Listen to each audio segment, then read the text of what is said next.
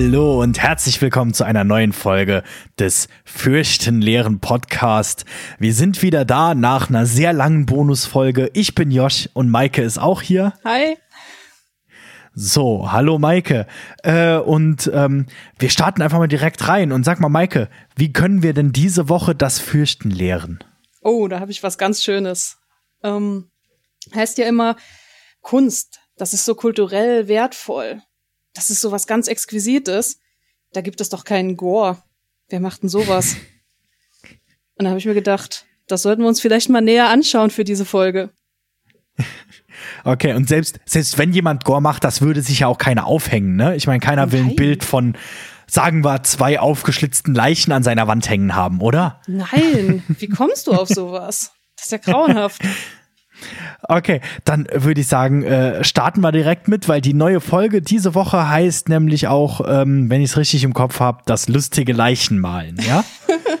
Korrekt. Ähm, und äh, ja, man sollte dazu sagen, um mal so ein bisschen äh, zumindest kurz anzumerken, hier haben wir jemand von Fach und wenn sich jemand blamieren kann, dann du, weil Danke. du studierst dieses Thema, ja? Du, ja, ja, damit die Leute auch wissen, ähm, du studierst das Thema, ja? Äh, Ja. Bildwissenschaften. Ja. Ich, ich studiere Bildwissenschaft. Ähm, das hilft jetzt der Aufregung nicht wirklich, aber danke. Wir sind ich doch schon bei Folge Möglichstes. 3. Bist du immer noch aufgeregt? Ja, mein Gott, ich nehme das ernst. Sehr gut. Okay, dann äh, würde ich doch sagen, äh, wo fangen wir denn an? Du hast hier den Plan vorbereitet. Ich muss sagen, ich bin heute mehr Zuschauer. Nein. Wobei, wortwörtlich gesehen, definitiv. also, ähm, wir haben für diese Folge einiges an Bildmaterial und Josh hilft uns hier ein bisschen.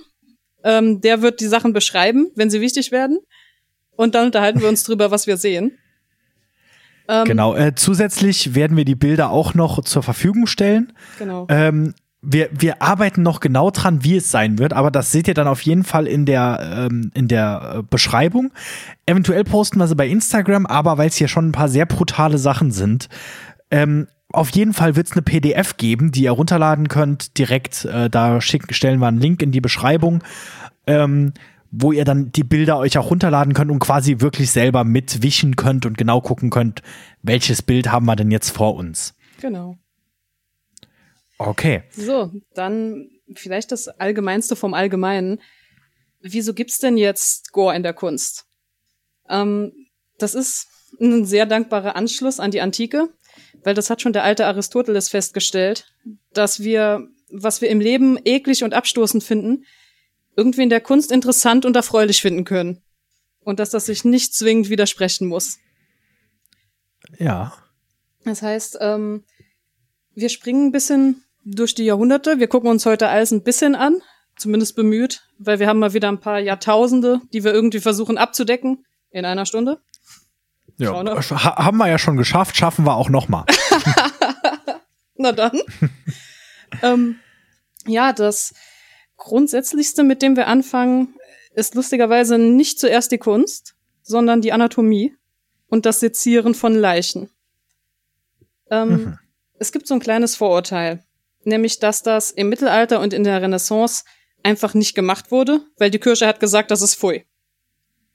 Ist nicht so Mhm. ganz der Fall. Ähm, es gab in der Antike immer mal Versuche, eine Leiche auseinanderzunehmen. Wir hatten in der Gladiatorenfolge ähm, den Bericht über Ärzte, die da im Kolosseum unterwegs waren. Die waren zum Beispiel auch Ja. für das Sezieren von Körpern zuständig, um sich mal anzugucken, wie das so aussieht. Das hat man damals nur nicht so ernst genommen, weil ähm, jeder wusste damals, dass Krankheit und Gesundheit von den Sternen bestimmt werden und nicht von dem, was in deinem Körper ist. Wie es ja auch wirklich ist, ne? Ja. Sagen heute immer noch Leute, glaube ich. ja, das stimmt. Und für, mit, für, für nur 50 Dollar kannst du dir so einen schönen Kristall kaufen, den hängst du dir an die Wand und dann bist du gesund. Das, genauso funktioniert das doch. Es, es war leider wirklich ein bisschen auf dieser, ähm, auf dieser Grundlage verhaftet. Kann man nicht anders sagen. Mhm. Ähm, das Interessante ist eben, sich anzuschauen, wie ist das damals überhaupt passiert? Wenn wir heute an Leichen denken, äh, vor allen Dingen im Rahmen von ähm, Leichenhallen, von Anatomie und Obduktion, das ist ja eigentlich immer eine sehr sterile Geschichte. Ähm, Und das war damals natürlich nicht so unbedingt der Fall. Also man konnte zum einen nicht einfach alles an Leichen nehmen. Die Kirche hat grundsätzlich gesagt, wer auf den Friedhof kommt, der wird nicht nochmal ausgebuddelt und aufgeschnitten. Allerdings, mhm. wenn man jetzt ähm, Hingerichtete, also Verbrecher, die dieses Recht verwirkt haben, nimmt, oder wenn man Selbstmörder nimmt, die eben auch nicht auf dem Friedhof beerdigt wurden, da ist das okay. Mhm. Weil okay. die haben dieses Recht eh verwirkt. Ich meine, äh, wenn, wenn wir es genau nehmen, ist es heute ja eigentlich immer so, also äh, immer noch so, aber aus einem ganz anderen Grund. Also auch heute wird selten hingegangen und auf dem Friedhof wieder ausgebuddelt, um dann die Leichen noch mal genauer anzugucken und zu sezieren. Ja, hoffentlich. Ja, in der, in der Regel ist es ja so, äh, dass auch heute noch die Leichenruhe dann gewahrt wird. Außer halt, es hat jemand sich entschieden, seinen Körper der Wissenschaft zu spenden. Oder halt natürlich, wenn es irgendwie einen Mordfall gibt, der zu klären ist oder irgendwas, untersucht werden muss, dann ist das nochmal was anderes. Aber in der Regel auch, weil du hast gerade so ein bisschen gesagt, ja, früher, da durfte man das nicht, heute ist das ja gang und gäbe, ne? Ich war gerade am Wochenende nochmal auf dem Friedhof und hab, hab man nochmal, hab noch mal gebuddelt und nachgeguckt, wie denn eigentlich so ein Armgelenk genau funktioniert, weil. Äh, machst du das nicht am Wochenende? Typischer Freitag. nee, nicht unbedingt. Aber okay, weiter im Text. Ja, also ähm, dazu gehört vor allen Dingen auch, ähm, es gab einige sehr unterhaltsame Regelungen, die dann formuliert wurden als am besten seziert man im Winter, sonst fault einem alles weg. Ich meine, das macht natürlich Sinn, man hatte keine Kühlhäuser. Und ja. darunter stand dann, wenn Sie Streit mit Ihren Angehörigen vermeiden wollen, dass die, äh, dass die Ihnen und Ihrem Priester nicht auf den Geist gehen, dann nehmen Sie am besten Tote, die nicht hier in der Umgebung gestorben sind, sondern weiter weg. Da kommen die äh, Angehörigen nicht so schnell zu ihnen nach Hause. Oder sie nehmen am besten gleich jemanden, den keiner vermisst. Irgendjemanden, der arm ist. Ja, am besten, am besten die, die Bettler auf der Straße aufgabeln, ne? ja. Ehrlich gesagt, so ungefähr das war der Ton. Ähm, es wurde auch gesagt, dass wohl Studenten sich als Hobby gemacht hatten, um Anatomie zu studieren, einfach Leute zu bestechen. So, hey, ich habe gehört, dein Opa stirbt hier hast du ein paar Silbertaler dafür quasi, ähm, kann ich den nach dem Tod haben? Ich möchte da mal was schauen. Das gab's halt damals so. Okay. Das war natürlich jetzt ähm, von Seiten der Kirche nicht unbedingt gern gesehen. Und ähm, da gab es dann ähm, den sehr lustigen Bericht darüber, dass so Anfang 1300 rum wurde mhm. was verabschiedet vom Vatikan aus, ähm, dass es hieß, das Abschaben von Knochen von Leichnamen steht jetzt unter Strafe. Das wurde gerne interpretiert als man darf keine, ähm, keine öffentlichen Anatomien oder Untersuchungen durchführen. Stimmt aber so nicht. Das war ausdrücklich nicht gemeint. Gemeint war eben, wenn Leute, ähm, das war zur Zeit der Kreuzzüge, das heißt, wenn Leute in Palästina gestorben sind, wurde das mit ihren Leichen gemacht, damit man die besser wieder nach Hause bringen kann. Und dagegen hatte die Kirche was. Ähm, zu Hause, wenn jemand stirbt und man möchte eine Anatomie, ähm, eine Anatomie-Studie an ihm durchführen, das ist in Ordnung, mhm. solange der Priester und die Angehörigen Ja sagen. Und ähm, der Mann, der später auch mal Papst werden sollte, ähm, Prospero Lambertini, später Papst Benedikt XIV., damals noch Bischof, ähm, der muss wohl auch bekannt geworden sein. Der hat angeboten, dass er gerne vermittelt und Leichen beschafft, weil er als Bischof oder Erzbischof war er, glaube ich sogar. Er hat ja ein bisschen was zu sagen. Das heißt, man konnte ja. sich sogar explizit an die Kirche wenden, wenn man als Anatom mal wieder ein bisschen Material, ja, Shortage hatte. Okay, und um welche Zeit war das jetzt? Also welches, welches Jahrhundert reden wir jetzt hier? Das ist 1300 rum. 1300, also, okay. Kannst vorstellen, so Mittelalter. Mhm. Und ähm, die Kirche hatte gegen bestimmte Dinge etwas, klar. Wie gesagt, auf dem Friedhof ja. buddeln, das ging gar nicht. Aber du als Anatom oder als Arzt, du hattest durchaus die Möglichkeit, auch mit dem Segen der Kirche, mit der Erlaubnis des jeweiligen Königs oder Herrschers, deinem Job nachzugehen. Ähm, also das ist, weil das ist ja oft so, ist eigentlich ein ganz anderes Thema, als was wir in diesem Podcast äh, vermitteln wollen oder besprechen wollen.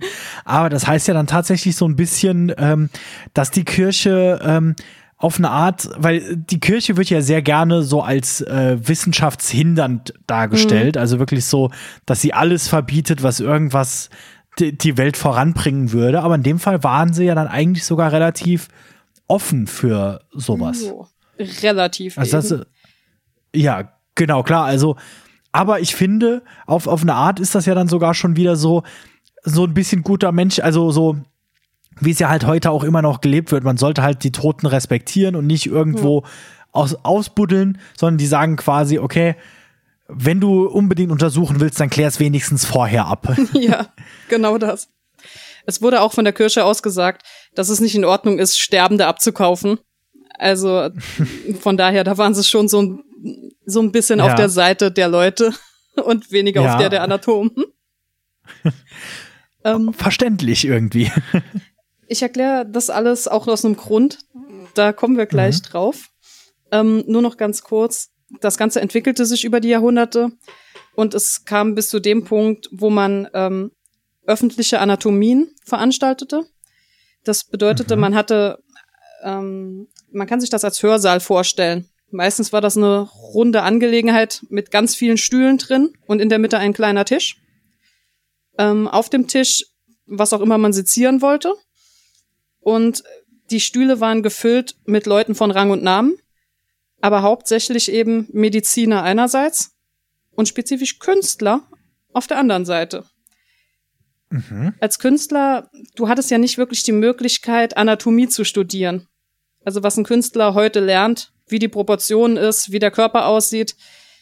Es gab das ja damals nicht so gefestigt, wie man das sich heute vorstellt. Dass man das mal kurz auf ja. Google eingibt und man kriegt das alles wunderbar erklärt. ja. Das heißt also, wenn ich wissen wollte, wie so ein Muskelstrang verläuft und wie sich das bewegt, dann war ich mit einer Anatomie ganz gut beraten, um es mir dort mal anzuschauen. Mhm. Man kann sich jetzt vorstellen, so um 1500, 1540 rum, ähm, gab es Andreas Vesalius. Ähm, das ist ein quasi Rockstar seiner Zeit, was die Anatomie angeht. Der war unglaublich bekannt und sehr beliebt. Mhm. Und ähm, der hat äh, diese öffentlichen Anatomien in Padua veranstaltet. Und von dem ist überliefert, dass er wohl auch wie soll man sagen, mit einer gewissen Abstumpfung an die Sache ranging. Ähm, wenn Leute zu Tode verurteilt wurden, hieß das, ich habe neue Sachen zu untersuchen. Und während er seine Anatomie durchgeführt hat, wurde draußen eine Exekution durchgeführt. Da wurde jemand aufgehängt. Und da muss er wohl zu den Leuten gesagt haben, morgen haben wir hier eine neue Leiche. Gerade hängt man jemanden auf. Unser Leichnam hier ist ja schon ausgetrocknet und schrumpelig. So von wegen, mit dem kann man nichts anfangen, aber gleich kommt Nachschub. Ach, sehr schön, ja. Und dann kann man sich ja vorstellen. Immerhin hat er gesagt morgen und nicht, äh, ja. nicht äh, den, ich gehe ihn gleich holen. aber da war schon ein bisschen, ja, so eine Abstumpfung am Werke, obwohl man ja, ja weiß, dass die Person draußen gerade noch am Leben ist. Nee, das ja. ist Studienmaterial. Und das haben viele Leute mit ihm geteilt, diese Empfindung. Unter anderem und da schwappen wir dann in die Kunst rüber. Leonardo da Vinci. Mhm. Ich weiß jetzt nicht, äh, wie ist dir Da Vinci denn bekannt? Ich meine, ich bin Kunsthistorikerin äh, jetzt, aber. Klar. Ja, Da Vinci, also äh, äh, ich, man, man kennt ihn, ne? Vor, allem vor allem aus Assassin's Creed. nee, also von Da Vinci, das ist ja tatsächlich so wahrscheinlich eventuell sogar der bekannteste Künstler, den es gibt. Ähm, äh, und ähm, ich weiß auch, dass er auf jeden Fall auch ein, ähm, also ein Wissenschaftler war, also dass er auch viele Erfindungen getätigt hat, also viele, alles natürlich immer nur gezeichnet vor allem, ne, aber halt, äh, und er hat doch auch dieses, ähm, dieses äh, typische Gemälde, äh, dieses Bild, das man kennt von dem, von dem Mann mit den quasi sechs Armen genau. und se äh, nee, vier Armen, vier Beinen, der so gespreizt nackt da steht, der so das, das Bild der Anatomie ist quasi. Ja. Und deshalb, also ich, ich wusste schon auch bevor wir, natürlich, wir arbeiten ja schon ein bisschen dran, haben uns ja vorbereitet, äh, aber auch bevor wir in der Vorbereitung drüber gesprochen haben, wusste ich schon, Da Vinci hatte, hatte mehr mit, äh, mit Leichen zu tun als nur, äh, äh, der hat mal einen Toten gesehen oder so, oder der hat ihn nur gemalt.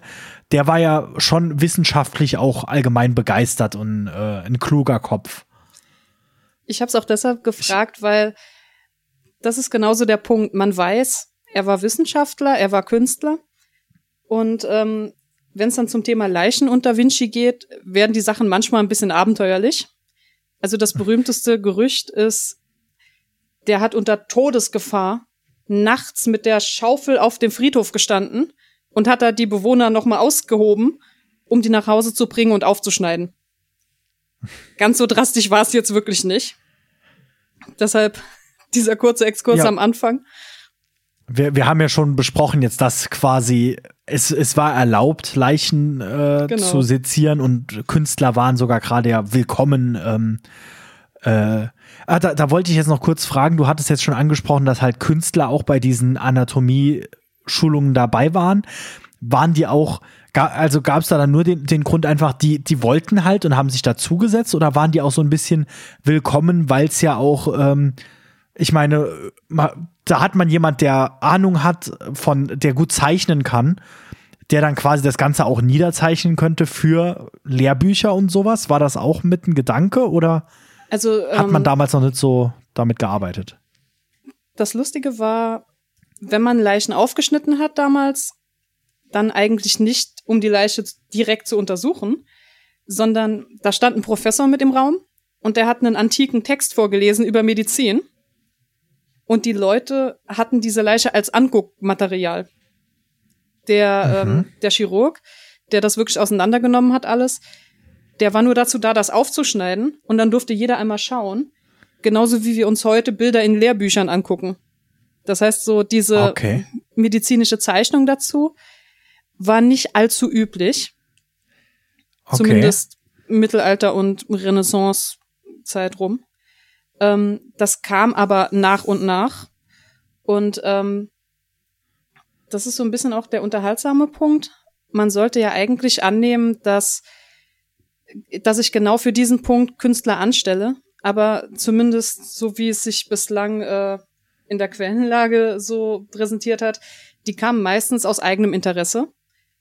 Okay. Und ähm, in späteren Zeiten war es Künstlern auch gestattet, dass sie selbst Sachen sezieren das war eigentlich gerade zur Renaissance noch nicht so üblich.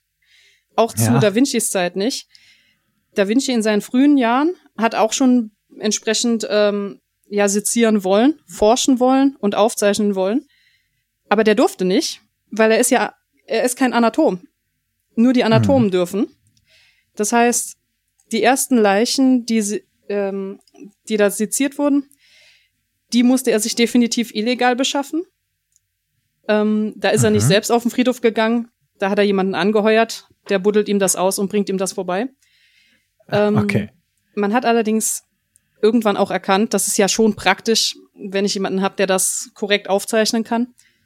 Und ähm, er hatte sich dann in späteren Jahren mit einem Mediziner sehr gut angefreundet, der ihm dann gesagt hat, wenn du das möchtest, du kannst ähm, die Leichen in unserem, ja, in unserem Krankenhaus kannst du dir gerne nochmal anschauen, kannst es aufzeichnen und deine Ergebnisse würden mich echt interessieren.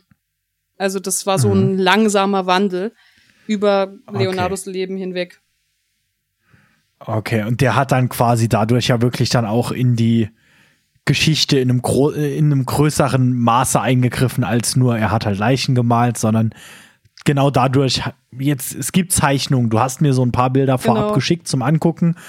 Es gibt ja quasi Zeichnungen dann wirklich, die es wahrscheinlich so genau vorher nicht gab, ne? So Nein. Muskelbilder und so. Also ähm, genau. Seine anatomischen Zeichnungen waren wirklich was unglaublich Besonderes. Ähm, um 1500 rum hatte niemand solche Blicke in den Körper hinein. Man muss sich ja auch überlegen, die Leute, die wirklich zu so einer öffentlichen äh, Anatomie durften, das war ein ganz kleiner, ausgewählter Kreis an privilegierten Menschen. Mhm. Die breite Masse die jetzt eben nicht zu den Ärzten und zu den beliebten Künstlern gehört, die hatte keine Ahnung, wie der Körper von innen aussieht. Das gab es einfach ja. nirgendwo zu sehen. Und die ersten Leute, die dann eben Leonardos Zeichnungen gesehen haben, die haben nicht schlecht gestaunt. So, wow, das ist eigentlich unter der Haut. Ist ja spannend. Ja. ne, die haben da nicht gerufen Hexenwerk und ihn versucht zu verbrennen. Wie Erstaunlicherweise nicht. okay. Das Interessante ist auch, ich habe dir eines der Bilder ja gezeigt, das ist so ein Totenschädel von Da Vinci. Übrigens auch hier werden wir dann alle Bilder, glaube ich, einfach in eine PDF packen Genau. und dann ihr müsst dann halt gucken, wenn Maike sagt Toten, Totenschädel, werdet ihr das Bild mit Ihr dem Totenschädel schon finden. Ich beschrifte euch das nochmal, das wird schon. Genau, Aber okay. ähm, das Schöne ist, und hier kommt so ein bisschen der Gore-Gedanke mit rein. Es ist nicht so, dass Leonardo nur in der Leichenhalle saß und was abgemalt hat. Dieser Schädel ist ja in der Hälfte einmal durchgeschnitten und da fehlen ja auf Mhm. einer Seite schon ein paar kleinere Aspekte des Knochens. Dafür ist der Ja. Leonardo verantwortlich. Der saß nämlich zu Hause im Atelier und hat seine Knochensäge rausgeholt und hat mal munter das Sägen angefangen. Das heißt, die Sachen, die ihr seht, die er gemalt hat, dafür ist er selbst verantwortlich. Der hat eine, ja, eine Leiche bekommen oder auch nur einen Teil von der Leiche und hat das erstmal selbst alles präpariert.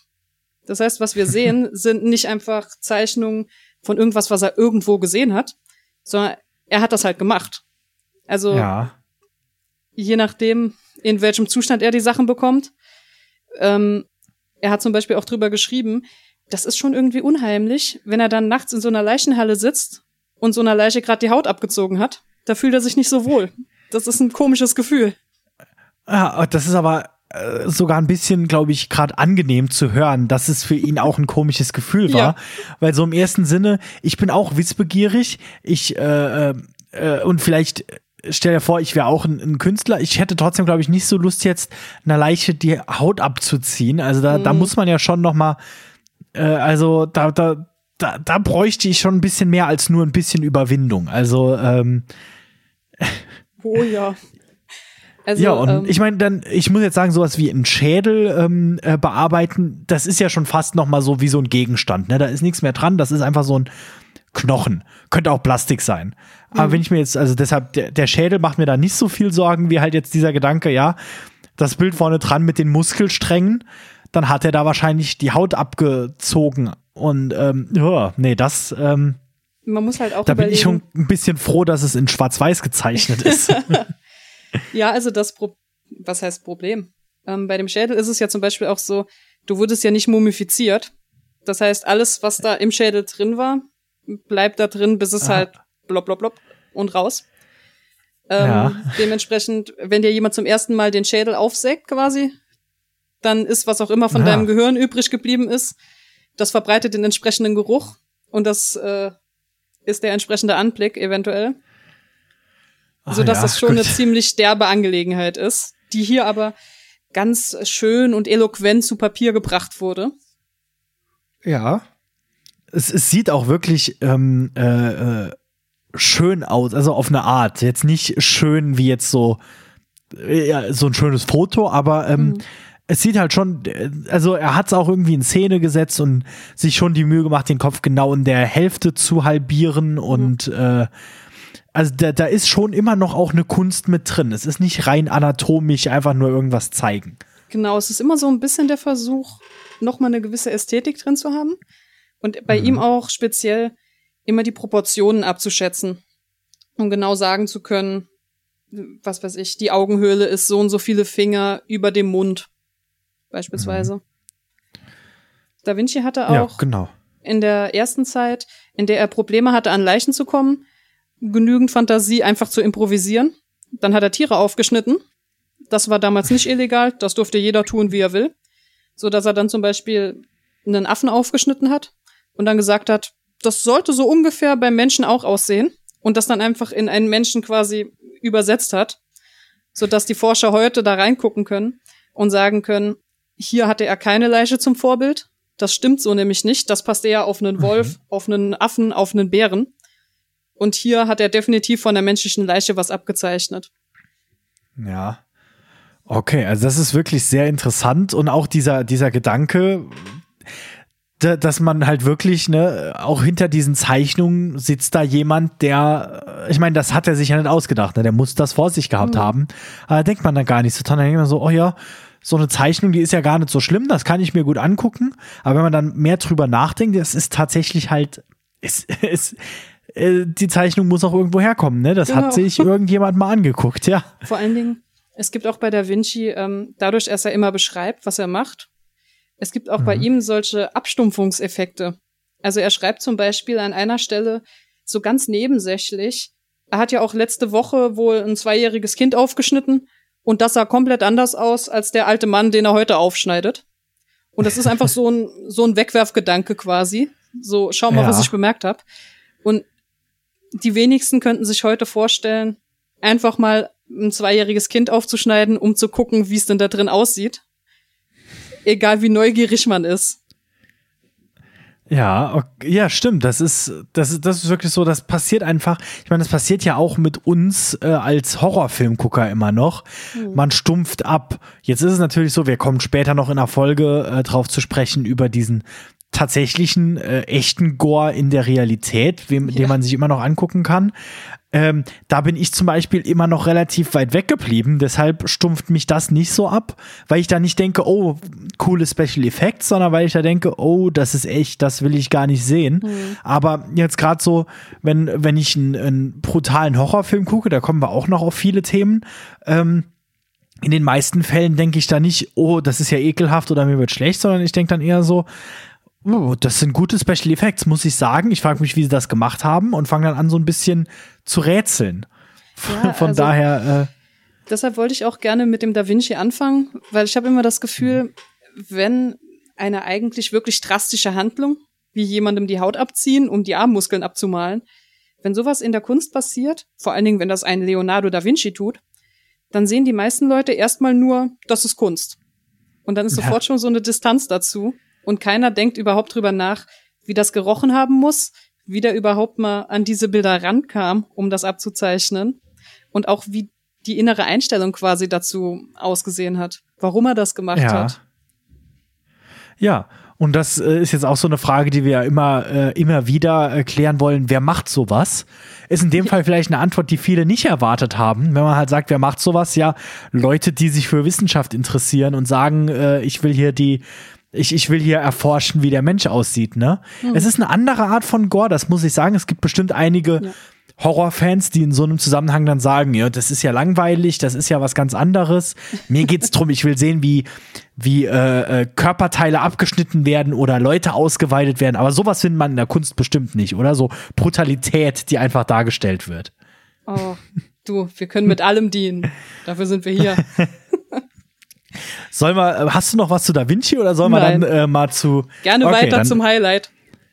dann gehen wir. Das ist nämlich, ich glaube, jetzt kommen wir zu einem Bild. Das ist auch dann ein, ein Gemälde. Äh, aus Holland, ne? Das ist das Gemälde, ich glaube, als wir dieses Thema aufgegriffen haben, das war das erste, das Hauptthema, das du angesprochen hast, als wir das Ganze geplant haben. Das hier war das, darüber wolltest du reden. Und ich finde das super interessant. Du hast mir auch so einen Artikel drüber geschickt. Ich habe mir den sogar angeguckt, aber ähm, dann irgendwann aufgehört. ähm, wie heißt denn das Gemälde? Wer ist der Künstler und was ist der Hintergrund? Also wir schauen uns ähm, das Gemälde Der Tod der De Witt-Brüder an. Jetzt, äh, mhm. mein Niederländisch ist nicht so gut. Jan de Bain würde ich das lesen, hat das gemalt. Das klang zumindest sehr niederländisch. Okay. ähm, es ist ein Ölgemälde, Gemälde, vermutlich so 1672 bis 75. Und mhm. ähm, ich habe mir damals schon Spaß draus gemacht, dir zu sagen, hey, wir könnten Gore in der Kunst machen. Ich hab da was. Und dir dann einfach so wortlos das Gemälde zugeschickt. Ja. Ähm, ich würde mich freuen, wenn du versuchst zu beschreiben, was du siehst. Ja, ich meine, ich weiß ein bisschen Hintergrund, aber ich gucke jetzt mal rein auf das Bild. Ich habe es jetzt mhm. auch gerade extra in groß vor mir. Ähm, und natürlich, also das ist jetzt so ein bisschen, die Bilder, das Bild ist jetzt wirklich schon ähm, sehr brutal. Also wenn ihr das nicht sehen wollt, ich beschreibe es jetzt auch so ein bisschen. Aber ich denke, die meisten, die immer noch Horror-Podcast hören, werden es wahrscheinlich sich angucken. Es ist halt trotzdem gezeichnet. Es ist nicht wirklich echt. Es war mal echt, aber es ist quasi, ja. Ähm, was wir hier sehen, ist auf jeden Fall ein, ähm, ein es, es sieht so ein bisschen aus wie, eine, wie ein Strommast, aber ich gehe davon aus, es ist einfach ein, doch, es ist ein Strommast oder ein Holzpfosten, irgendwas. Es ist ein Galgenbaum quasi. Das hatte, glaube ich, Ah, eine das ist extra- Bezeichnung. Aber wir können Okay. ruhig Galgenbaum dazu sagen, das trifft es eigentlich. Ja, okay. Äh, und an diesem Galgenbaum sind mit den Füßen nach oben aufgehängt zwei ähm, Leichen. Äh, die Arme hängen auf dem Boden ähm, und die sind nicht nur aufgehängt, sondern auch noch ähm, äh, am Magen, am Bauchraum aufgeschlitzt. Zumindest die eine, den anderen sieht man ja nicht wirklich, weil der hängt zur Seite, aber einer guckt direkt in die Kamera quasi. Ähm, der Bauchraum sieht irgendwie ein bisschen leer aus. ähm, und äh, das, oh, jetzt bin ich gerade äh, so beim drübergucken, ne, jetzt bin ich mir nicht sicher, ob es jetzt nur so aussieht, aber ich glaube, dem wurde auch die Haut vom Kopf abgezogen. Also zumindest sieht das Gesicht sehr, ähm, sehr äh, äh, äh, blutig aus, so ein bisschen ähm, wie der Bösewicht aus, äh, äh, aus ähm, äh, äh, äh, dem Captain America, genau. Wie, wie heißt der jetzt nochmal? Irgendwas Äh, mit äh, Red, glaube Skull, ich. glaub ich. Äh, genau, Red. Skull, ja. Äh, so ein bisschen sieht der Kopf aus, also auch quasi ein, Kopf ohne Haut. Ähm, und ich glaube, da liegen auch direkt unter ihm, unter seinem Kopf liegen Gedärme oder so. Irgendwas liegt da auf jeden Fall noch. Und dann hat er auch blutige Hände. Äh, auch am Bein ist ein Stück aufgeschlitzt. Ich frage mich, ob es da, also es sind sowieso viele Kratzer überall auf, auf der Haut. Aber auch gerade am Bein ist wirklich so ein Stück Muskel wie rausgeschnitten. Ähm, am Boden liegt noch eine tote Katze. Und ich weiß nicht, ob da links neben ihm auch noch was Totes liegt. Das sieht irgendwie im ersten Moment dachte ich vielleicht eine tote Schlange, aber wenn ich genauer hingucke, sieht es mehr aus wie so ein Schal oder sowas. Oder vielleicht auch ein Holzpflock noch. Irgendwas daneben. Und unten rechts im Bild sieht man dann noch ähm, jemand, der ein bisschen verschreckt guckt, hinter einer riesigen Flasche äh, und äh, Feuer in die Richtung hält. Vielleicht ist das tatsächlich derjenige, der das Licht gemacht hat, damit der, der Maler sein Gemälde malen konnte. Ähm, und deshalb, der, der sieht so aus, als hätte er nicht unbedingt Spaß dran, zumindest wie er die Hand hält und wie er sich äh, bewegt. Oder sie, ich kann es gar nicht, ist ein äh, schwarzer Ist ein Er. Lockenkopf. Das ist ein R. Ist ein R, okay. Ja, und das äh, ist so ziemlich links steht noch ein Pfahl, aber ich glaube, ich habe soweit alles beschrieben, was ich hier sehen kann. Also, ähm, Und jetzt, was ist denn der Hintergrund? Vielleicht noch ganz kurz dazu. Also das mit dem Kopf hat gestimmt. Da fehlt die Haut zum größten Teil. Deshalb blutet das so arg. Ähm, man hat auch die Finger noch zusätzlich abgehackt. Und man hat die, ähm, also das sind zwei tote Männer. Man hat sie freundlicherweise noch kastriert. Also da ging es wirklich Stimmt, hoch her. Hat, hatte ich jetzt vergessen anzusprechen. Ich habe es aber auch gesehen, dass irgendwie, also ich, ich wusste nicht, ob der Zeichner einfach die Genitalien nicht malen wollte, aber okay, wenn du sagst, die waren kastriert, dann kastriert, okay. Ähm, ja, von Äh, wem ist das? Noch, Hm? noch eine Frage, dann, oder kommt, vielleicht kommt das dann auch, wenn wir jetzt drüber reden, aber äh, ist diese ganze Entstellung vor oder nach dem Tod passiert? Dazu kommen wir. Dazu kommen Das, wir, wird, okay. das wird ganz freudig jetzt. Ähm, zuerst mal der Maler, Jan de Bain, ähm, der war zu seiner Zeit sehr beliebt, weil er hat unglaublich viele Porträts gemalt und die Leute fanden das großartig. Er hat auch die beiden Männer, die hier drauf sind, zu Lebzeiten porträtiert, so dass wir die sehr unglückliche Zusammenfassung ihres Lebens äh, aus dem Pinsel desselben Malers haben, nämlich einmal als erwachsene, erfolgreiche Männer und dann, wie das Ganze aufgehört hat. Okay. Ähm, der hat aber, abgesehen von diesem Bild, nicht sonderlich viel Brutales gemalt. Der war eher bekannt für, ja, Porträts. Er hat äh, Landschaften, Städteansichten und dann plötzlich dieses Ding dazwischen. So dass man schon denkt, was ist denn hier passiert? Ähm, Ja. Ich habe gesagt, das sind die äh, Brüder de Witt. Die waren damals ja recht bekannte Politiker, um es jetzt so ganz kurz abzukürzen und sich dieses äh, politische Netzwerk der Niederlande zu ersparen. Und ähm, dem, mit Vornamen Cornelis und Johann.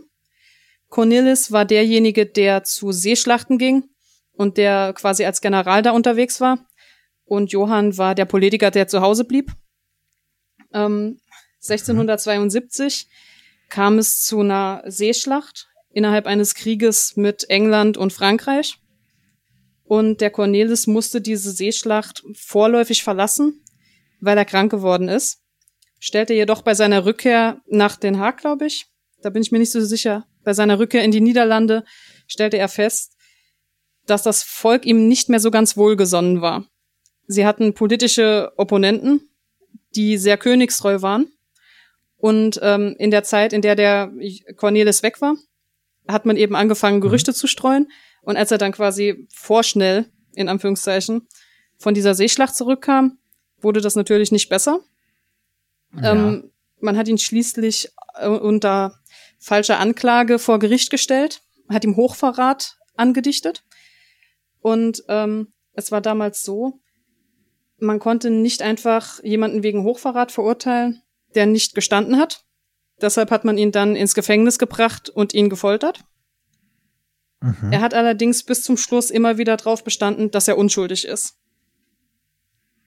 Da man jetzt kein Geständnis. Äh, hm? äh, nur ganz grob, falls, falls es nie, jetzt nicht zu lang dauert, darauf auch noch einzugehen. Was, was war genau, also warum genau soll er Hochverrat begangen haben? Weil er von der Seeschlacht abgehauen ist oder gab es da. Also es gab. Also, jetzt nur, ähm, also ich nehme an, gemacht? die Seeschlacht hatte einiges dazu beigetragen, aber es gab auch mhm. allgemeinen Unmut, weil es wohl vorher politische Entscheidungen gab, die zum Teil durch ihn, zum Teil durch seinen Bruder gefallen sind, die einfach nach hinten losgegangen sind und die sich mhm. nicht ausgezahlt haben. Und dann wurde das von den politischen Gegnern genommen, um, ähm, um ihm quasi anzudichten, er verschwört sich, er will uns hier äh, zu Fall bringen, etc. Ah, okay, aber überliefert ist quasi, er hat nie gestanden und äh, genau. es wird inzwischen als, äh, als falsche Anklage gesehen. Ja. Also, also ist ja immer so eine Sache. Genau. Äh, müssen wir ja immer noch mal dazu sagen, ne, äh, wir reden hier über geschichtliche Fakten, die jetzt schon auch in, jetzt nicht wie in den letzten paar Folgen ein paar tausend Jahre, aber doch schon ein paar hundert Jahre her sind. Ja. Und auch hier müssen wir sagen, man weiß es ja nie 100% genau, ne? Gerade jetzt so Inneres, ob der jetzt wirklich vielleicht vorhatte, irgendwas zu machen. Es ist zumindest also nichts überliefert, müssen nee. wir hier sagen, ne? Also, ähm, okay. sofern ich das gefunden habe, war es wohl so, die waren zu Beginn, als sie ihre Ämter antraten, eigentlich recht beliebt. Das hat der, ähm, wie hießen sie? Das hat den Opponenten des Königshauses Oranien-Nassau einfach nicht geschmeckt. Und deshalb mhm. wollte man diese Leute beseitigen. Das ging damals okay. immer gut mit Propaganda. Ja, ich okay. Nehme, ich nehme an, gut, daher kam es. Also gut, weiter im Text, er wurde gefoltert, hat nicht genau. gestanden und dann? Man konnte ihn ja jetzt nicht zu Tode verurteilen wegen Hochverrat. Man hatte ja keine Argumente richtig. Und man mhm. hat ihn deshalb erstmal verbannt. Und ähm, sein Bruder hatte gehört, dass er jetzt entlassen wird, ist dann zum Gefängnis hin, um ihn abzuholen, um ihm zu helfen, eben ja, sich vorzubereiten auf seine Verbannung. Und dazu kam es aber nicht mehr, weil am selben Tag, als er entlassen wurde, trat plötzlich ein wütender Mob auf, der zum Lynchen bereit war, der seine Werkzeuge und Schusswaffen mitgebracht hatte. Und ähm, die haben sich die beiden Brüder gekrallt, als die quasi gerade aus dem Gefängnis kamen, haben sie erschossen. Ähm, man sieht das auf dem Gemälde auch. Man übersieht es sehr leicht in der Nähe der geöffneten Bauchdecke ist so ein kleines schwarzes Loch. Das ist ein Schussloch. Ja. Das ist der eigentliche Todeszeitpunkt, der da fest markiert ist. Ähm, die Folterungen, was heißt Folterung? Die Verstümmelungen sind also postmortem, weil zuerst okay. niedergeschossen und dann, also es waren jetzt auch keine, keine Folterwunden, sondern also von vorher von der Folterung, sondern alles danach dann. Man kann davon ausgehen, dass vielleicht die ja. Kratzer, was jetzt wirklich mhm. nicht tiefe Schnitte sind, die Kratzer, das könnte sein. Das möchte ich jetzt nicht unbedingt mhm. bestreiten. Aber wirklich diese tiefen Schnitte, das ist alles der nette Mob, der nette Mob gewesen. ähm, und die waren hier fuchsteufelswild. Also, was da dargestellt ist, ähm, das ist tatsächlich so passiert. Man hat die ausgeweidet und ähm, unter ihm auf diesem Gemälde ist vermutlich nur eine, Blut, eine Blutpfütze, weil mhm. ähm, das Geschichte ist verrückt. ähm, die Organe hat man mitgenommen. Die hat man verkauft als Souvenire. Die Finger auch. Deshalb sind die weg. Ah, ja. Gut, ja, also das, äh, wer, wer will's nicht? Ich hätte auch gern mal eine, eine Leber so zum ja, ins Regal stellen. Mit der Leber wirst du Pech haben, weil, und da wird's immer wilder hier, laut einem Herrn namens Israel, der da ein Buch drüber geschrieben hat, ähm, ist dieser Mob in einer kannibalistischen, wahnsinnigen, furienhaften Art über diese Leute hergefallen, hat sich die Lebern genommen, hat die gebraten und gegessen. Das heißt, also das war jetzt gerade, ich habe zufällig Leber gesagt und das war dann, ah ja, super, äh, sehr schön. Ja, ähm, die Leber hättest du nicht mehr bekommen. Also was, was lernen wir daraus? Uh, don't fuck with uh, Holland. Uh, ja. okay. Besonders unangenehm. Also die waren vielleicht. wirklich wütend. Ja, also die waren wütend, aber die waren vor allen Dingen bezahlt. Man geht heute davon aus, dass ähm, die politischen Gegner gesagt haben, wir setzen einen, ja, einen wütenden Mob auf diese Leute an und die sollen mhm. einfach alles vernichten, wofür diese Menschen stehen. Die sollen an denen ein Exempel statuieren so dass man eben nicht nur erschossen hat, sondern auch entsprechend angefangen hat, diese Leichen zu verstümmeln, die dann auf dem Exekutionsplatz sofort an den Geigenbaum zu knüpfen, damit die auch jeder sehen kann, der vorbeigeht. Und ähm, auf der Rückseite des Gemäldes steht wohl drauf nach dem Leben gemalt, was so viel heißt wie der Künstler hat das gesehen und hat dann nach Vorlage sein Werk erzeugt. Mhm. Also quasi sich dahingestellt und das Ganze abgezeichnet. Ja. Oder vielleicht ein bisschen wahrscheinlich im Kopf behalten, aber größtenteils vor Ort genau. gemalt. Hat vermutlich ähm, vor Ort seine Skizzen gemacht, wie das aussah. Mhm. Und ist dann nach Hause und hat es dann auf die Leinwand gebracht. Okay. Äh, und weißt du, was es mit der toten Katze auf sich hat? Nicht genau. War die. Nee, okay. Das habe ich Weil das wäre jetzt noch interessant, ob die denen gehört und war Teil des, des oder ob die dazwischen ist einfach jemand drüber gelaufen und hoch, naja, lassen wir liegen. Also, ähm, ich habe nur gefunden, wie gesagt, dass es nach dem Vorbild sofort entstand, was man damals gesehen hat. Ob das jetzt heißt, dass da eine Katze lag, weil die in den Lynchmob geraten mhm. ist, kann ich nicht genau sagen. Es könnte ebenso gut sein, dass die als Zeichen für die Aufgeknüpften steht. Okay. Was eigentlich unnötig wäre, ehrlich gesagt, weil man sieht die aufgeknüpften gut genug. Aber. Ja, okay.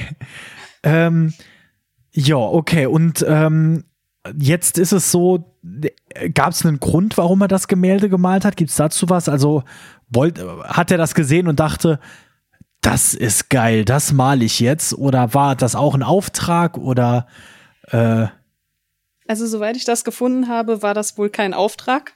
Das ist zumindest mhm. beruhigend, dass niemand gesagt ja. hat, das möchte ich gerne für mein Wohnzimmer. Ähm, ja. Es war vielmehr so, es gab damals die, ähm, das Genre der Historienmalerei. Das bedeutete, man malte alles, was für die Geschichte wichtige Ereignisse sind. Und mhm. der Tod der beiden Brüder galt als wichtiges historisches Ereignis. Und ich glaube, mhm. das ist eines der wenigen Historiengemälde, die wirklich derart grafisch ausgefallen sind. Normalerweise malt man eine große Schlacht. Ja, okay. Ja. Aber nicht verstümmelte Leichen am Pranger. Ja, ich, ich frage mich warum. ähm, okay, ja, und dann äh, hat er das gemalt und dann äh, irgendwo in sein Lager gestellt und 300 Jahre später hat man es gefunden und dann drüber geschrieben. Nee, soweit ich weiß, ist das nicht passiert, sondern Nein. es geht dann noch weiter im Nachhinein, ja? Also, ähm, ich habe wirklich sehr arg gesucht. Ich habe keine Bestätigung gefunden, außer Selbstberichte von Leuten aus den Niederlanden, die sagen, das wäre so gewesen. Mhm. Deshalb mit Vorsicht zu genießen. Es heißt, man hätte es zuerst im Regierungsgebäude an die Wand gehängt, ähm, quasi als Warnung. Schau, was Leuten passieren kann, die an der Macht sind. Schau, wie schlecht das ausgehen kann, wenn du da Mist baust. Ähm, es muss von dort irgendwann abgewandert sein, weil es ist heute im Rijksmuseum in Amsterdam.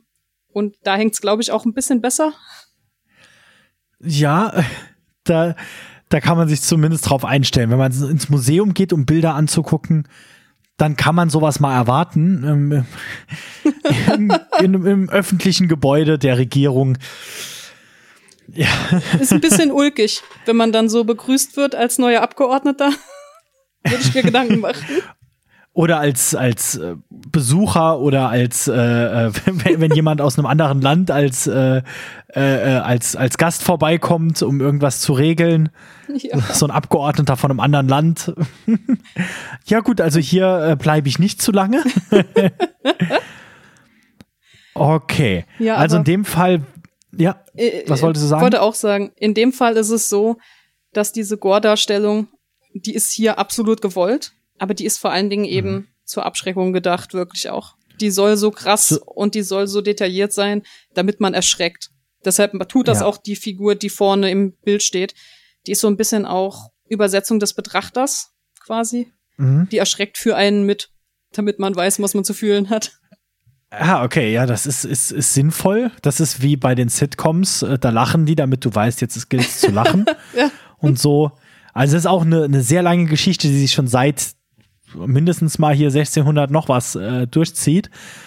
Mhm. Ähm, okay, das ist auf jeden Fall auch sehr interessant. Und was halt ja auch noch dazu kommt, einmal zur Abschreckung, aber auch einfach nochmal, wie schon Da Vinci in dem Fall, der hat das gemalt, um äh, Geschichte zu schreiben, also mitzuschreiben, um zu sagen, das ist passiert in dem Fall. Ne? Ja. Das ist auch ein wichtiger Punkt. Gibt es auch, da wird dann häufig, wie du sagst, auf Brutalität verzichtet. Also auch wenn man jetzt zum Beispiel ähm, auch jetzt noch, wenn man viele Filme guckt, die über die was Geschichtliches behandeln, so auch zum Beispiel jetzt irgendwie äh, Kriegsfilme oder sowas. Oft wird da die Brutalität nicht so dargestellt. Das wird auch, also es wurde wahrscheinlich, wie du sagst, damals wird auch heute noch quasi so ein bisschen zurückgestellt. Man will es vielleicht nicht übertreiben mit der Gewalt und Brutalität. Aber hier zeigt es halt wirklich, ja, Geschichte ist brutal und Gewalt. Ja. Äh, und gewalttätig. Okay. Und Gut. dann, jetzt haben wir schon wieder fast, äh, fast 50 Minuten äh, und wir haben noch einiges zu tun, aber ich denke, die kriegen wir noch durch. Wir ja. gehen, wir sagen ja sowieso, eine Stunde, anderthalb kann es schon mal gehen, ne? Also. Wir springen da einfach äh, ein bisschen schlaglichtartig jetzt durch. Für alle, die irgendwie ein Bild besonders spannend finden, ähm, guckt euch das ruhig weiter an. Also man mhm. findet immer noch lustigere, interessantere und bizarrere Infos dazu, je mehr man dazu nachliest. Wir können es beide bestätigen, es geht uns ja auch immer so. ja. Ja, und äh, wenn es euch ganz, äh, ganz, ganz wichtig ist, dann schreibt uns einfach eine E-Mail. Maike schickt euch dann, äh, die hat bestimmt zu jedem dieser Themen irgendwie einen halben Aufsatz äh, parat. zu jedem der Bilder kann sie euch noch irgendwelche Infos schicken. Das ja. kriegen wir auch hin. Gerne, ich versorge euch dann mit Infos, da bin ich da. Ja. Okay. Wir äh, kommen, dann, ähm, ja? Wir kommen eins weiter quasi. Ähm, mhm. Das ist jetzt so, das ist die Epoche, an die ich denke, wenn mich jemand fragt, hey, gibt's nicht Horror, gibt's nicht was Blutiges irgendwo in der Kunst? Und das ist die Romantik. Pa passt wie die Faust aufs Auge. Wenn ich an Romantik denke, denke ich auch immer an Gewalt und Schreie und Schmerzen. Ja, das ist wunderbar, ne? Man würde das nicht erwarten, weil die meisten Leute, wenn sie Romantik hören, erstmal denken, ach, das war die Kunstepoche, die nur über Liebe geschrieben, ja, geschrieben, gemalt hat. Hm. Stimmt nicht so ganz. Haben sie auch gemacht. Muss man jetzt nicht hier irgendwie verheimlichen. Die Romantik hatte quasi so zwei Seiten. Das eine war, man wollte alles, was wundersam ist, was, was märchenhaft ist, was, ja, romantisch ist, ein bisschen kitschig, mhm. alles gerne her. Und auf der anderen Seite unheimlich und grausam und, und verstörend ist ja auch irgendwie spannend. Mhm. Dazu muss man sich überlegen, die Romantik ist so, ja, da streiten sich die Leute jetzt ein bisschen, weil die in den unterschiedlichen Ländern zu unterschiedlichen Zeitpunkten anfing und auch wieder aufhörte. Aber grob spätes 18. Jahrhundert bis ja 19. laut einem Katalog auch bis ins 20. Jahrhundert hinein. Also, mhm. aber ähm, ein bisschen moderner schon als die Bilder, ja. die wir vorher gesehen haben. Und sie kam quasi. Äh, jetzt? Eine äh, ne kurze Zwischenfrage als kompletten Geschichtsnoob quasi, äh, um mich mir jetzt mal so zu betiteln. Ähm, aber der, der Name Romantik kommt von den romantischen Bildern, die auch gerne gemalt wurden. Oder ist Romantik eventuell sowas, was sich danach als, äh, also was jetzt jeder als romantisch ist, was Schönes gilt, aber vor 100 Jahren war das noch anders? Nee, nee, das, ähm, dieses Verträumte und, und leicht mhm. spielerische war definitiv auch Teil davon. Also, wenn wir hier jetzt auf die düsteren Beispiele eingehen, dann gleich vorgewarnt, die Romantik hatte auch genug an, an Kitsch und Helligkeit und schön und träumerisch zu bieten. Das heißt, mhm. nicht alles, was, ähm, ja, okay. was wir jetzt hier machen, ist repräsentabel für die Romantik. Da waren auch schöne Dinge aber es dabei. War, aber es war ein, ein Teil, der groß genug ist, dass man ja. eigenständig drüber reden kann. Ne? Absolut. Ja, ja okay. das kam, ähm, das kommt daher bei den Bildern davor, der, der wissenschaftliche Gore, in Anführungszeichen, ähm, der hat seine Ecke in der Anatomie gefunden, der wird dann akzeptiert. Dieser Abschreckungsgore, der in der Historienmalerei passiert ist, das wird als, ja, als historische Überlieferung akzeptiert. In der Romantik ist es jetzt so, dass man zum ersten Mal ein Konzept entwickelt hat, das neben Schönheit als wichtige Qualität von Bildern gilt oder, oder von Kunst gilt. Und ähm, das ist das Erhabene. Das kam über Edmund Burke, der war ein Philosoph, der hat darüber geschrieben, dass es so etwas wie Delightful Horror gibt. Das heißt, ich sehe etwas, ich bekomme Angst, aber ich kann es genießen, weil irgendwie bin ich ja nicht wirklich direkt betroffen. Mhm. Und diese Idee des Erhabenen ist, es muss nicht schön sein. Das Erhabene ist eben etwas, was dich gefühlsmäßig einfach vollkommen überrollt. Und das kann etwas Brutales und etwas Gruseliges genauso gut wie etwas Schönes. Mhm. So dass man jetzt auch Interesse dran hatte, diese erhabenen Dinge darzustellen und dann eventuell mal ein bisschen grausamer zu werden und ein bisschen drastischer ich, äh, ich sage jetzt mal was, das bestimmt falsch ist, aber ich, ich, ich komme jetzt hier aus einer, aus einer Richtung, wie gesagt, des äh, Fans von Horror und Horrorfilmen, Horrorgeschichte. Das klingt für mich fast so wie die Geburt des Horrors, wie wir ihn kennen, weil auch alles, was wir vorher besprochen haben, war ja nicht unbedingt jetzt im Sinne von ein Horrorfilm, eine Horrorgeschichte oder so, sondern es war wie du gesagt hast jetzt gerade, es war was wissenschaftlich darstellen, es war was belegen, was passiert ist oder mhm. mal zur Abschreckung so ein bisschen. Ähm, und das klingt jetzt so, wie man es ja heute noch sagt, warum guckst du Horrorfilme? Ja, ich kann mich fürchten, ohne in Gefahr zu sein. Genau. Und das ist ja das, was, wie du jetzt sagst, auch diese Bilder anspricht. Ja. Das heißt so ein bisschen, weil es, es gibt ja auch so, die ersten Horrorgeschichten sind ja auch so aus der Zeit der Romantik. Also ist es wahrscheinlich die Romantik. Man, es klingt fast, es klingt schon fast, ähm, als wäre es ein Witz. Es ist quasi die Romantik ist die Geburt des modernen Horror, wie wir ihn kennen. Also ich würde das jetzt grob eigentlich unterschreiben, muss ich jetzt ehrlich sagen. Da würden mich vielleicht ein paar Leute dafür hauen, weil es gibt natürlich auch gruselige Literatur und Bilder lange vor dieser Epoche, um Gottes Willen. Kommen wir ja auch teilweise noch dazu, sogar dazu. so ein bisschen, aber aber in diesem Fall ja schon so die, der Horror, wie wir ihn jetzt kennen. Genau. Dieses, ich setze mich hin, guck mir was an, was gruselig, verstörend, brutal ist. Einfach, weil es ist ja nur, es ist ja nur so da an der Wand, es kann mir nichts machen. Ja. Vor allen Dingen das, auch äh, der Spaß am Fürchten. Der ist wirklich ja. etwas, was in dieser Zeit wiederholt aufkommt und der auch gesucht wird und der unglaublich gerne gemocht und entsprechend auch gekauft wird. Das war bei Büchern, das war bei Gemälden, das war auch bei Theaterspielen. Hat man das auch gerne mhm. gemocht, dass das jetzt mal ein bisschen unheimlicher wird, dass es um Geister geht, um Dämonen, um Hexen, um all diese Dinge, mhm. die wirklich das Fürchten lehren. Ach. das ist ja schön, dass wir gerade auf unseren Titel zu sprechen kommen. Das ist immer, das freut mich. Okay, dann äh, jetzt haben wir gerade noch mal ein bisschen Zeit äh, vergeudet quasi mit was, was nicht direkt mit dem Thema zusammenhängt, aber finde ich allgemein gerade sehr interessant und sehr wichtig ist. Ähm, ja, und jetzt äh, darfst du weiter im Text oder kommen wir zum Bilder besprechen? Genau, wir kommen zum ersten Bild. Ähm, es ist auch deshalb wichtig, damit man versteht, mit welcher Geisteshaltung die Künstler, die wir jetzt und nachfolgend besprechen, überhaupt an ihre Werke rangegangen sind. Mhm. Ich weiß nicht, hast du das erste Bild gefunden? Ja, ne?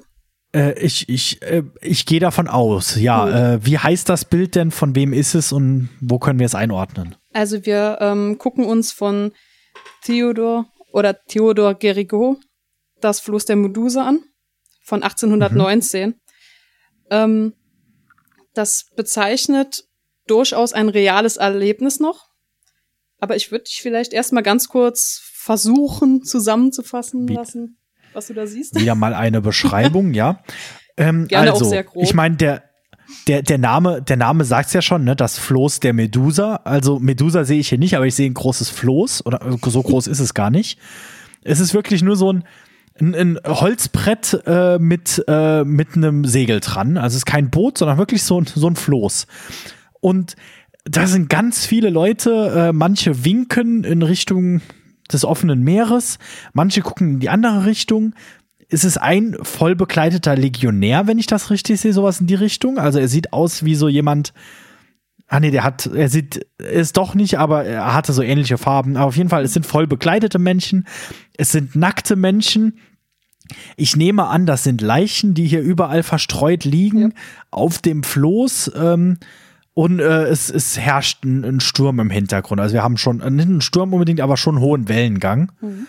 Und ganz klein, ganz klein, ganz da hinten sehe ich irgendwie noch irgendwie einen Turm oder sowas. Äh, quasi direkt unter dem Arm des Winkenden, der das weiße Tuch Oh. schwingt. Das ist ein gutes Auge. Also nehme ich davon an, die, äh, die fahren gerade von irgendwo weg und winken, so ein paar winken noch, aber ein paar sind schon gestorben auf dem. Ich nehme an, es ist ein Schiffsbruch, aber äh, dazu kannst du jetzt bestimmt was genaueres sagen. Ja, das ist ziemlich genau das, was es ist. Ähm, Juli 1816. Die französische Fregatte ist vor Mauretanien unterwegs und der Kapitän des Schiffes Medusa, der ja seit längerer Zeit schon nicht mehr zur See gefahren ist und leider auch wohl nicht so wirklich Ahnung von seinem Job hatte, lässt sich von einem Passagier überreden, dass der Passagier bestimmt sagen kann, wie man diese Küstenlinie navigiert. Und es kommt, wie es kommen muss. Das Schiff läuft auf eine Sandbank auf, reißt sich ein Loch ein und man muss evakuieren. Die Medusa hatte sechs Rettungsboote, allerdings einen so miserablen Captain, der hat es nicht geschafft, diese Rettungsboote koordiniert zu besetzen. Das heißt, die Leute sind auf die Boote gerannt, sind weggefahren und die Boote waren gar nicht voll. Der Kapitän war einer der Menschen, die zu den Booten gerannt ist, um wegzufahren. Ähm, er hat vorher noch in Auftrag gegeben, hey, wir haben gar nicht genug Platz für alle Leute. Baut ein Floß. Ihr zimmert ganz schnell irgendwas aus dem Holz, was wir hier in unserem Boot haben. Und dann ziehen wir euch mit äh, Seilen rüber zur Küste. Das haben die Leute auch gemacht. Die haben dieses Floß gebaut. Und ähm, von insgesamt 400 Mann, die auf diesem Schiff waren, sind knappe 250 rum auf die Rettungsboote. Und die übrigen circa 150 Leute, die mussten auf diesem Floß bleiben. Okay. Der Kapitän hat das ähm, tatsächlich auch angefangen, in Richtung Küste ziehen zu lassen. Und dann hat man festgestellt, das ist ziemlich anstrengend. Also haben sie kurzerhand die Seile gekappt, haben gewinkt und sind weggefahren und haben die 150 Leute auf ihrem selbst gezimmerten, schlecht, äh, sch, ja, schlecht schwimmenden Floß einfach zurückgelassen. Und die sind 13 Tage lang, ohne dass sie das Floß irgendwie lenken könnten, über das Meer getrieben, bis sie ein Schiff aufgesammelt hat. Und zu dem Zeitpunkt waren von den 150 Leuten nur noch 15 Leute am Leben. Okay. Wie es dann kommt, der Rest wurde gegessen. Ich wollte gerade sagen, wenn die 13 Tage auf, auf hoher Mhm. See waren, ähm, vielleicht haben sie auch geangelt, aber da es auch so viel weniger Leute waren, wahrscheinlich, ja. In typischer französischer Manier, man hatte Kekse, die reichten nicht lange, und man hatte ein Fass Wein, das reichte auch nicht lange. Und ähm, es gibt wohl auch Berichte von damals, dass das, ähm, das Schiff, das sie aufgelesen hat, dachte, dass sie kleine Papier- oder Stoffstreifen an das Floß gebunden hätten, um ihnen zu winken. Das war allerdings getrocknetes Menschenfleisch. Das hatte man wohl aufgehängt, damit es entsprechend gedörrt wird, damit man was zu essen hat. Ach Gott, okay. Also Das ist jetzt aber auf dem Bild nicht zu sehen, oder? Exakt. Und das ist jetzt der springende Unterschied zu dem, was der Jan de Bain noch gemacht hat. Der Jan de Bain, der hat seinen Gore genommen und hat ihn genauso gemalt, wie er eben quasi passiert ist. Und Gericault, mhm. nein, das ist nicht dramatisch genug. Also, ja. es gab keinen Sturm zum Beispiel. Den hat der Gericault kurzerhand dazu gedichtet. Der hat hier die Leute auf ein viel engeres Floß zusammengefärscht, als es tatsächlich war. Genau, ich wollte schon sagen, hier waren niemals 150 Leute Nein. drauf. Nein. er hat auch ähm, von der Art, wie die Leute dargestellt sind, die sehen ja hier mhm. nicht aus, als hätten sie 13 Tage gehungert. Die ja. ähm, sind immer noch erstaunlich aktiv, die winken, die sind hoffnungsvoll. Ähm, auch die Art, wie die Leichen dargestellt sind, dass man die noch im Arm hält und äh, dass die hier ganz dramatisch vom Licht beschienen werden und sich da verdreht auf dem Boot gebärden. Ähm, wahrscheinlich nicht unbedingt so, wie es tatsächlich aussah. Vor allen Dingen, weil mhm. diese flatternde Menschenfleischkette, ähm, die da weht, die fehlt ja auch. Ja. Das heißt, er hat da so ein bisschen eingegriffen und wollte das dramatischer machen, ohne dass es direkt krass blutig werden muss. Und das Unterhaltsame ist, man würde ja jetzt fragen, wo ist denn dann der Gore? Also ja, okay, ja. da sind Leichen, aber wir sehen ja niemanden, der gefressen wird, wir sehen kein Blut fließen. Der Gore ist so auch so ein bisschen, was da im Hintergrund passiert ist, weil der Gericault hatte große Ansprüche an sich selbst und ähm, der wollte nicht einfach Leichen malen, der wollte wissen, wie Leichen aussehen ist dann in die Leichenhalle gegangen, um sich das anzugucken, hat sich mhm. ähm, hat sich Teile von Leichen mitgeben lassen, hat die zu Hause in seinem Atelier aufgestellt und hat die verwesen Also Teile lassen. von Leichen im, im Sinne von Arme und äh, Beine und so. Hauptsächlich Köpfe. Köpfe. Arme und Beine auch. Okay. Aber hauptsächlich Köpfe. Woraus ähm, das zweite Bild, was danach kommt, resultiert, das sind tatsächlich abgeschlagene Köpfe. Die Guillotine hat da ihren Job gut gemacht. Mhm. Ähm, und er hat die mitgenommen und hat die über Monate hinweg in seinem Atelier verteilt. Und dann wurde entsprechend berichtet, dass dieses Atelier übelst gestunken hat. Seine Freunde waren nicht sehr glücklich mit ihm, weil er hat entsprechend auch so gerochen. Es war nicht auszuhalten. Ja. Und er hat sich dann immer mit seinen ja, gesammelten Körperteilen dahingesetzt und hat Studien gemalt für sein Gemälde und hat dann nach und nach dieses riesige Bild gemalt, so dass die Leichen, die auf dem Bild zu sehen sind, tatsächlich teils nachgemalte Tote aus der damaligen Zeit sind. Nicht vom Floß der Medusa, aber sehr wohl aus Gericos Lebenswelt. Okay, also quasi als, als Grundlage für seine Zeichnung hat ja. er dann, er hat, er, es war ja keiner dabei, der jetzt Bilder gemacht hat, nehme ich an, auf dem Boot. Das heißt, Nein. Dieses Floß war sowieso reine ähm, Erfindung. Das hat er einfach, also er hat es gehört und dann daraufhin gemalt. Er hat ähm, ähm, und er hat wohl mit Leuten geredet, mit Ärzten und auch mit Überlebenden.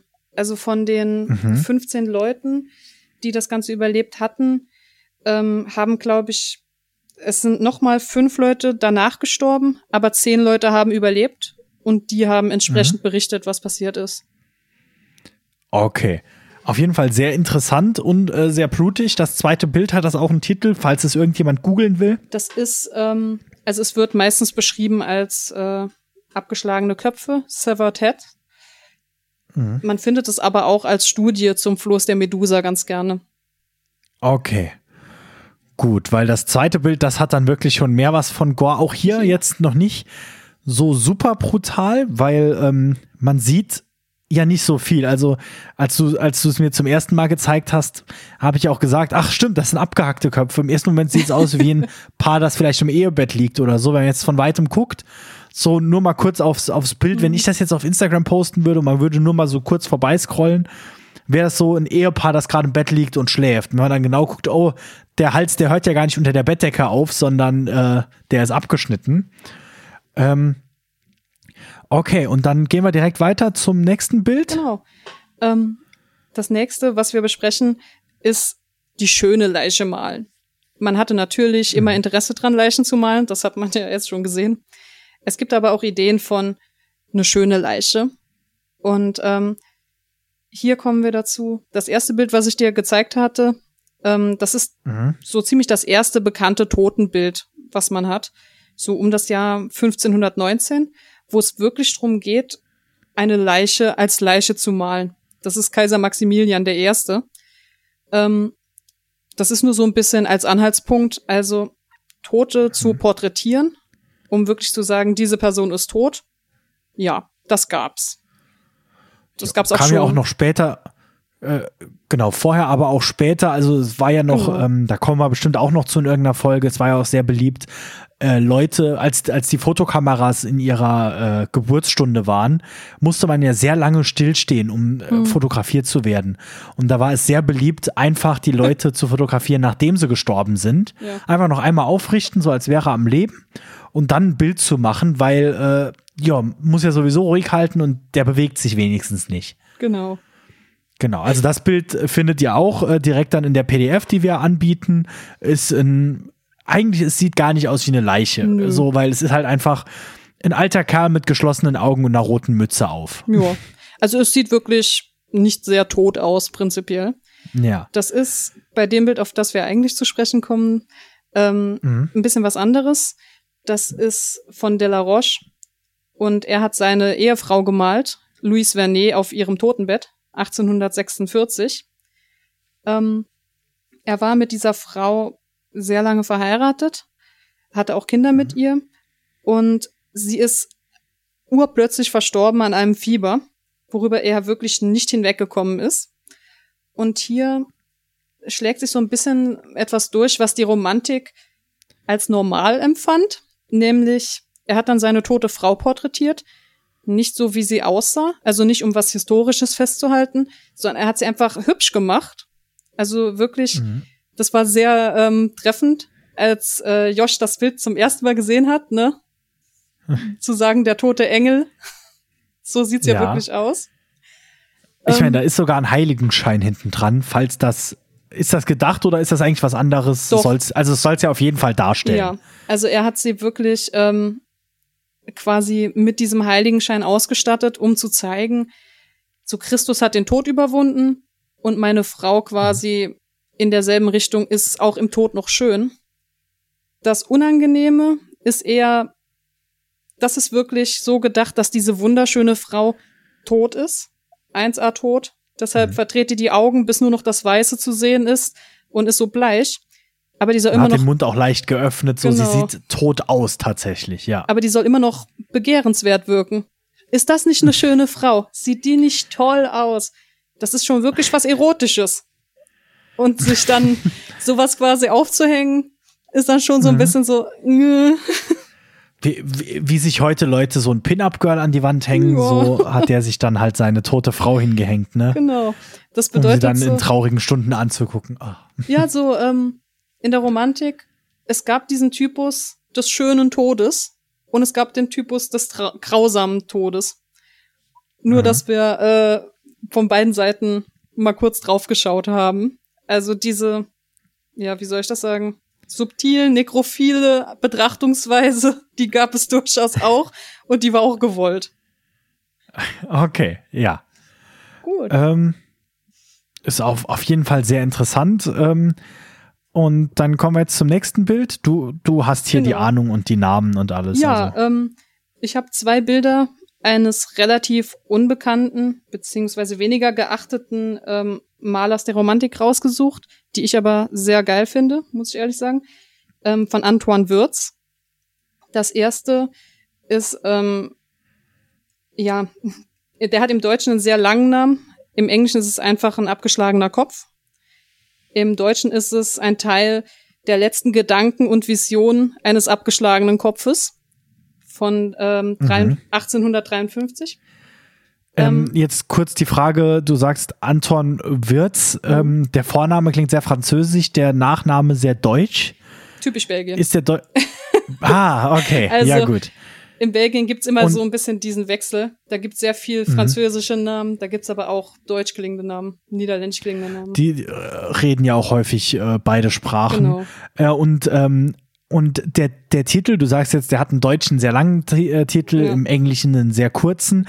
Was ist der Originaltitel? Weißt du das? Ist das der lange? Ist das, weil das ist ja auch immer ganz interessant, Problem, was jetzt der tatsächliche Gedanke war. Also ich glaube, der Tryptychons-Titel ist näher dran. Also dieses letzte Gedanken und Visionen, Punkt, Punkt, Punkt. Mhm. Ähm, das Problem ist nur, man hat nicht immer einen vom Künstler vergebenen Titel, sondern ah, okay. das ist sehr häufig so, dass der Künstler erstmal nur das Gemälde gemacht hat und der Titel wurde von außen, von einem Kunsthistoriker meistens im Nachhinein vergeben. Mhm. Ja, okay. Mit ähm, Antoine Würz haben wir auch hier so ein bisschen, ja, eine Umdrehung. Ähm, vorher die Künstler, die hatten, ja, ich möchte ähm, realistisch malen, ich möchte historisch malen, ich möchte schön malen. Und Antoine Würz war so ein bisschen, ja, der komische. Der wollte ja. spektakulär, exzessiv und brutal und düster. Das war voll sein Ding. Der hat unglaublich. Also der ist jetzt so. Ja, ja? der typische Horrorkünstler. Der, genau, da kommen wir jetzt richtig so in das, was man als, als Horrorfan, da will man sich keine schöne Frau, die äh, bisschen den Mund auf hat, ansehen, sondern da ist es dann eher, ja, hier ein abgehackter Kopf. Auch hier jetzt nicht so viel Blut auf diesem mhm. Bild. Aber ja, du wolltest noch was zu dem Bild sagen. Bestimmt. Ja, also ähm, ich habe das Bild genommen, um zu zeigen, er hatte kleinere Werke quasi, in denen er ja schon drastisch gearbeitet hat, im Sinne von, er selbst war eigentlich gegen die Todesstrafe und anscheinend war er auf den Gedanken gekommen, dass das beste Argument gegen die Todesstrafe einfach das Zeichnen von Opfern der Todesstrafe ist. Also da gab es mhm. keine, äh, ja, keinen Mangel. Das hat er sehr gerne gemacht. Und dann auch ein bisschen dramatisch, also diesen Kopf wirklich voll in Szene setzen. Nicht ähm, zu zeigen, wo die Wunde ist und das Blut auch nicht so unbedingt, sondern mehr, es geht ihm darum zu zeigen, auch damals gab es schon die Theorie, dass Leute vielleicht nach dem Kopfabschlagen noch leben und er wollte eben zeigen, dass dieser Kopf noch irgendwie lebendig aussieht, aber eigentlich eben tot ist. Und das sollte dann mhm. die Leute zum Umdenken bewegen. Er hatte allerdings, und dafür ähm, das eigentliche Werk von ihm, er hatte so eine Angewohnheit, eine soziale Ungerechtigkeit, die er als solche empfand, mit drastischen Bildern zu kritisieren. Und zwar hat er das mhm. bei Hunger, Wahnsinn und Verbrechen gemacht. Und das Bild heißt wirklich so. Ist von 1853. Und er wollte sich wohl, er bezog sich auf eine ähm, Steuererhöhung, die, wie er fand, wohl zu hoch ist oder ungerecht für die ärmeren Leute. Und die Idee, die er hatte, um das zu kritisieren, war, ein Bild zu malen wie dieses hier. Okay. Äh, um, um kurz zu beschreiben, also ähm, ihr könnt ja auch die PDF aufrufen, ne? Auch hier würde ich jetzt sagen, ist es nicht super brutal auf den ersten Blick. Aber hier sehen wir eine, äh, eine Frau, die ähm, schon, also du hast jetzt schon den Titel mit Wahnsinn genannt, ne? Und die mhm. sieht auch so ein bisschen durchgedreht aus. Äh, hat auch eine, eine Brust, die raushängt, wenn ich das hier richtig ja. sehe. Und äh, im, im Schoß liegt ein Bündel. Es sieht aus wie ein Baby, aber irgendwie ein bisschen, als würde was fehlen. Äh, äh, aber äh, viel wichtiger ist, ähm, rechts nebendran hat sie so einen Topf über der Feuerstelle hängen und da guckt auch ein, ein Kinderbein raus. Ja. Ähm, also nehme ich davon an, entweder, also wenn es jetzt hier Hunger, Wahnsinn und Verbrechen, ne, ich nehme an, und du sagst, es geht um Steuererhöhung und Armut, ähm, die, die gute Frau hatte nichts mehr zu essen und hat sich, ich weiß nicht, ob sie zwei Kinder hatte und eins gegessen hat oder ob das Bündel in ihrem Arm jetzt schon das tote Kind ist und sie hat noch ein, ähm, sie hat schon ein Bein abgeschnitten oder so. Da äh, kann ich es jetzt nicht genau erkennen, aber ähm, auf jeden Fall sieht's ähm, sieht so aus, als würde die sich vielleicht gerade ein, ein Kind kochen. Äh, ja. Sie hält auch noch eine Fete. Nee, äh, ah, das Messer hat sie noch in der Hand, sehe ich gerade. Also sie ist wahrscheinlich gerade am Arbeiten. Ja. Genau. Sie hat quasi gerade ihr Baby verhackstückt. Und mhm. ähm, man sieht, Äh, das Feuer, das sie da entfachen will im Kamin, das besteht aus zerschlagenen Stuhlbeinen. Also sie hatte nicht mal Geld für wirklich Feuerholz zu kaufen. Und ja, ja okay. das ist so ähm, Antoine Wirths Art zu sagen, diese Steuern sind zu hoch, da müssen ja die Eltern ihre Kinder fressen. Pass auf, ich mal dir das kurz. Ja. Und dieses Gemälde ist wirklich überlebensgroß. Also wenn du davor stehst, die über Frau, die überragt dich und guckt dann von oben ganz wahnsinnig auf dich hinab und du bist quasi mit dem Kopf so ungefähr auf der Höhe von ihrem toten Baby. Also das ist eine sehr okay. angenehme Art. Ja, okay, das ist äh, das das ist ähm, hart, ja, okay. Äh, also hier geht's dann drum, ja, er will schockieren ja. mit dem mit der Idee dahinter, er will was damit ausdrücken. Genau, er will eigentlich was kritisieren, aber das scheint ihm über Horrorbildnis irgendwie am besten zu funktionieren. Okay, das ist äh, auf jeden Fall. Ich meine, Horror ist ja auch sehr sehr beliebt für Gesellschaftskritik und sowas, mhm. also auch heute noch. Also hier sehen wir wirklich in diesen Gemälden so ein bisschen den Beginn des Horrors und des Gore, auch des Gores in zum Schockieren, zum äh, äh, angucken, zum, ja, um, um was damit auszudrücken, anders als nur so war das halt. Genau. Ähm, das ist wirklich sehr interessant. Ähm, so, und jetzt habe ich mal eine Frage. Ich werfe dich jetzt mal gerade unter den Zug. ähm, der, das Gespräch, äh, also die Folge ist jetzt schon relativ lang. Ich sehe hier, wir haben noch vier Bilder von Goya, die wir zumindest, also zumindest eins davon wollten wir ansprechen. Mhm. Denkst du, wir können mit den vier Folgen, mit den vier Bildern einfach noch eine Bonusfolge über Goya machen, die Ach, wir gut. dann irgendwie Mittwoch rausbringen? Die kann ja dann auch nur eine halbe Stunde gehen. Ja, gerne. Dafür dass wir es dann vielleicht was. einfach so machen, dass wir es dann vielleicht so einfach auf die Schnelle dann, weil äh, dann können wir auch die vier Bilder, die wir noch haben, noch ein bisschen tiefer besprechen, weil wir sind jetzt schon bei etwa einer Stunde und ja. 20 oder so. Dann würde ich nämlich sagen, machen wir daraus eine Bonusfolge, die kommt am Mittwoch. Das war ungeplant, das ist jetzt einfach mal so, wir schieben Bonusfolgen rein, wo wir können. Ne? Ähm, äh, und in der, was ich aber noch, was wir noch ansprechen wollten, zumindest kurz, ist, dass in der äh, Zeit der Romantik gab es nicht nur Gemälde, mhm. sondern da haben auch die typischen Gothic Novels angefangen, diese ähm, die so Dracula wurde da geschrieben, Frankenstein glaube ich auch, das alles fällt alles noch so in diese Zeit. Und ähm, die sind aber nicht nicht brutal genug für uns, aber was wir nächste Woche angehen werden, ist, wir werden äh, uns nach Italien begeben. Wir waren heute schon kurz in Italien, der Da Vinci war da unterwegs. Wir haben da ein bisschen drüber gesprochen.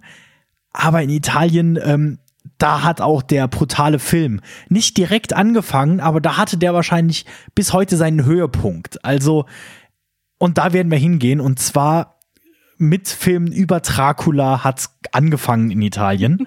Nächste Woche äh, sprechen wir dann ähm, über die italienischen Meister des Horrorfilms, über Mario Bava, Lucio Fulci, Dario Argento. Wir werden sie alle ansprechen. Und ähm, genau. Hast du irgendwas noch, irgendwelche letzten Worte? Also ich ist auch hoffe, immer schön, noch letzte Worte ja. und dann so ein bisschen bedrohlicher. Für einen Horror-Podcast passt das. Also ich hoffe, dass zumindest so ein bisschen Einblick in brutale Seiten der Kunst reingekommen ist. Ähm, man meint immer, ja. dass die Kunst zu snobby für sowas ist, aber nee, genug Leichen gibt's da auch. Es ist definitiv nicht alles, was es gibt. Es gibt moderne Künstler, die auf schier unmögliche Ideen kommen, was Gore und äh, Arbeitsmaterialien anbelangt. Aber ja. okay dann, also es, es hat auf jeden Fall für mich noch mal ein bisschen äh, weitergebracht. Und am Mittwoch kommt dann noch eine Folge über Goya, den, das ist so ein, den Namen habe sogar ich gehört. Also das ist ein bekannterer äh, Künstler aus der Zeit. Ähm, bis dahin äh, äh, wünsche ich euch allen noch auf jeden Fall eine schöne Woche und ich hoffe, wir konnten euch auch dieses Mal das Fürchten lehren.